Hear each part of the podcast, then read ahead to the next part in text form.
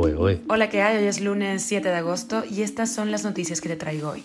Esto es Cuba a Diario, el podcast de Diario de Cuba con las últimas noticias para los que se van conectando. El corralito financiero abre paso a la dolarización de la economía de Cuba. A un año del incendio en Matanzas, la prensa oficial lo achaca al destino, la vida y lo impredecible y no responde las preguntas de los familiares. Hay un alto riesgo de que un huracán envista Cuba en agosto, así lo advierte un meteorólogo. El virus chikungunya reaparece en España procedente de Cuba, pero el MINSAP ni lo menciona.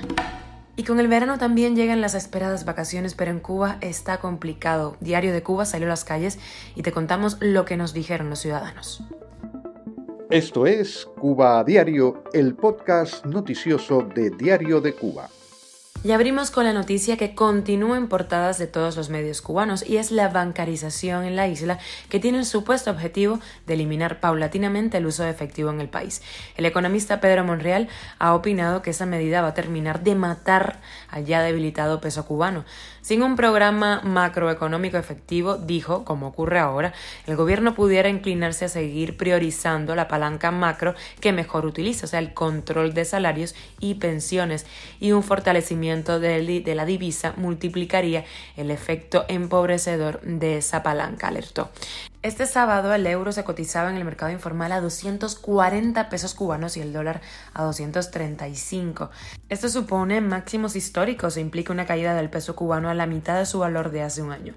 La espiral de muerte económica de Cuba sigue girando, alertó el martes el economista Steve Hank de la Universidad Johns Hopkins al tuitear que el peso cubano se ha depreciado en un 68% frente al dólar desde enero de 2022 con esta medida de la bancarización parece que aumentará aún más. Cuba a diario. Y el pasado 5 de agosto se cumplió un año del incendio en la base de supertanqueros en Matanzas, el peor desastre industrial en la historia de Cuba, en donde murieron 17 personas, incluidos jóvenes del servicio militar que asistieron como bomberos sin tener la preparación necesaria para enfrentarse a un incendio de esa magnitud.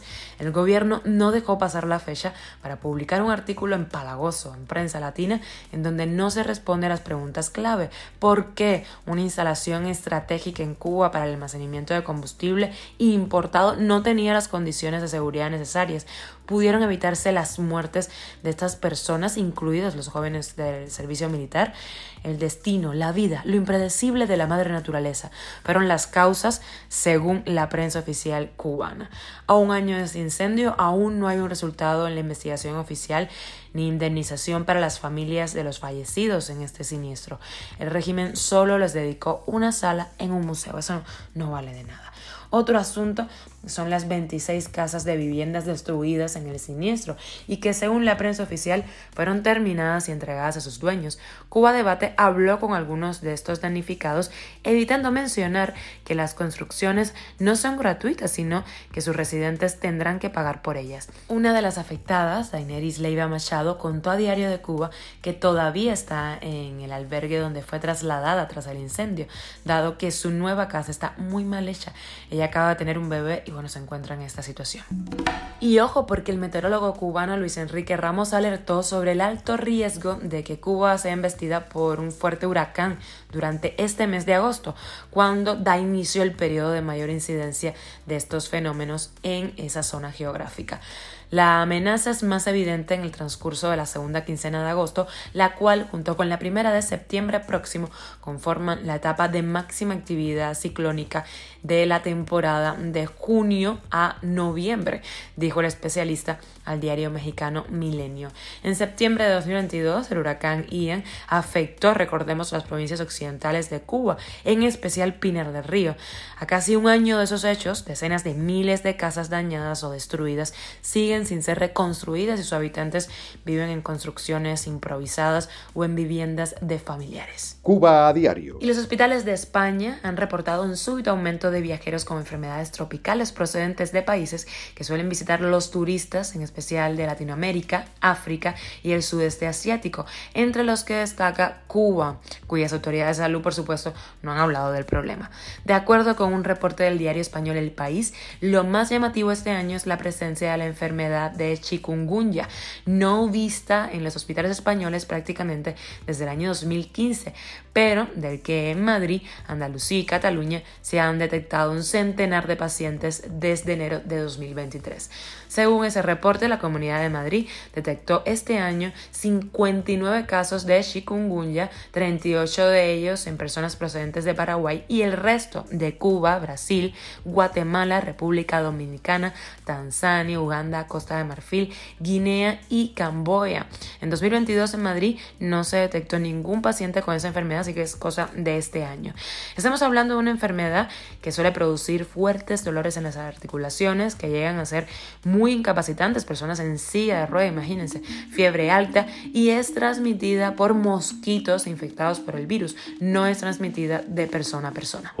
Y con el verano también llegan las esperadas vacaciones que han brillado por su ausencia en Cuba, por la falta de opciones, por supuesto, de ocio y los altos precios en las que existen. Diario de Cuba salió a las calles para hablar con los ciudadanos sobre el tema y esto fue lo que nos contaron. Aquí no hay nada, aquí no hay una música, ahí no hay una cerveza, ahí no hay un refresco, aquí no hay diversión para un niño, aquí no hay nada, aquí no hay nada. Que se vea que la gente tenga, ¿cómo se llama esto? El arreglo, que tenga bastante contentura, si no hay más nada aquí, ya todo está malo. Bueno, compadre, que no ha habido ninguno perder. Yo trabajé aquí en la parte del Parque 24 y no hicieron nada para los niños.